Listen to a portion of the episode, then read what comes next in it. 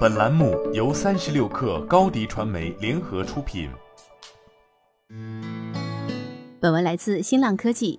元宇宙在哪里？任何关注本周苹果年度开发者大会主题演讲的人，如果期待看到一个更具沉浸感的三 D 数字世界，都会感到非常失望。与普遍的预期相反，此次大会既没有提到苹果备受期待的增强现实头显，也没有提到帮助开发者开发相关应用的软件平台 ARKit。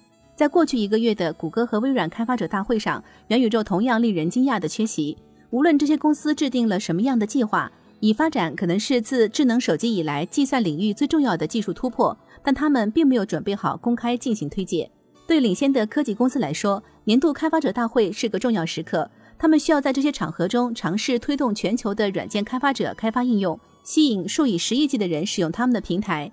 然而，尽管备受期待，这些公司仍然对元宇宙非常谨慎，而这一点非常值得注意。这样的低调不可避免地令外界感觉，这些公司仍然认为现在将元宇宙技术推向大众市场为时过早，或者至少他们还没有弄清楚如何将元宇宙技术融入自己的业务。只有 Meta 一直在努力推动元宇宙的概念。从而在 Facebook 等社交网络业务之外寻找新的未来。这些公司近期的谨慎表明，行业仍然在努力解决困扰着元宇宙未来发展的两方面问题。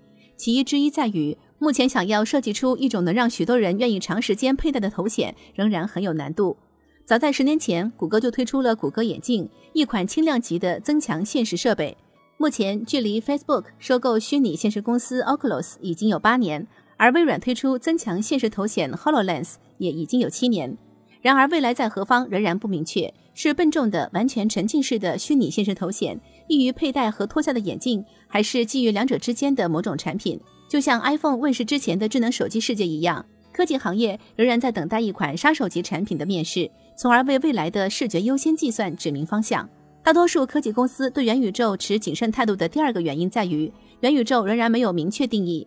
外界很容易理解完整的虚拟现实世界是什么，但不容易理解如何以不太具有沉浸感的方式将虚拟和现实融合在一起。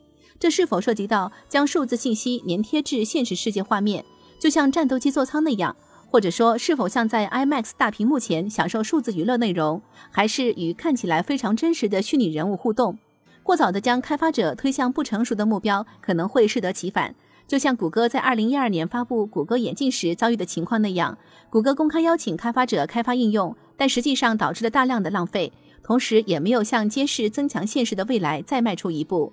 Meta 正在推动完全沉浸式的虚拟现实，但普通用户可能会觉得 Meta 的观点不是太令人信服。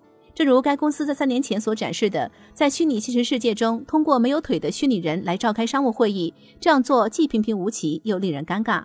在涉及到特定的企业场景时，元宇宙可能会有更明确的应用。例如，微软一直在大力推动公司在办公楼或生产线中建设数字孪生系统，这样公司就可以更好地了解一些变化将如何影响他们的业务。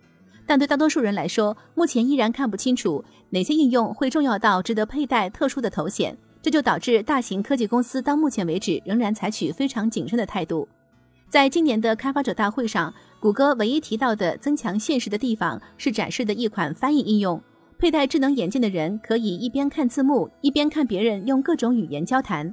这与十年前推出的充满噱头的谷歌眼镜形成了鲜明对比。就目前而言，按兵不动是有意义的。据报道，苹果正在推进一些演示项目，以充分展示其增强现实头显。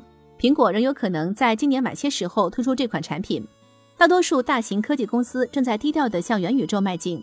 但需要指出，当发令枪最终打响时，围绕下一代大众市场计算平台的竞争将会非常激烈。好了，本期节目就是这样，下期节目我们不见不散。新媒体代运营就找高迪传媒，微信搜索高迪传媒，有效运营公众号、抖音、小红书，赋能品牌新增长。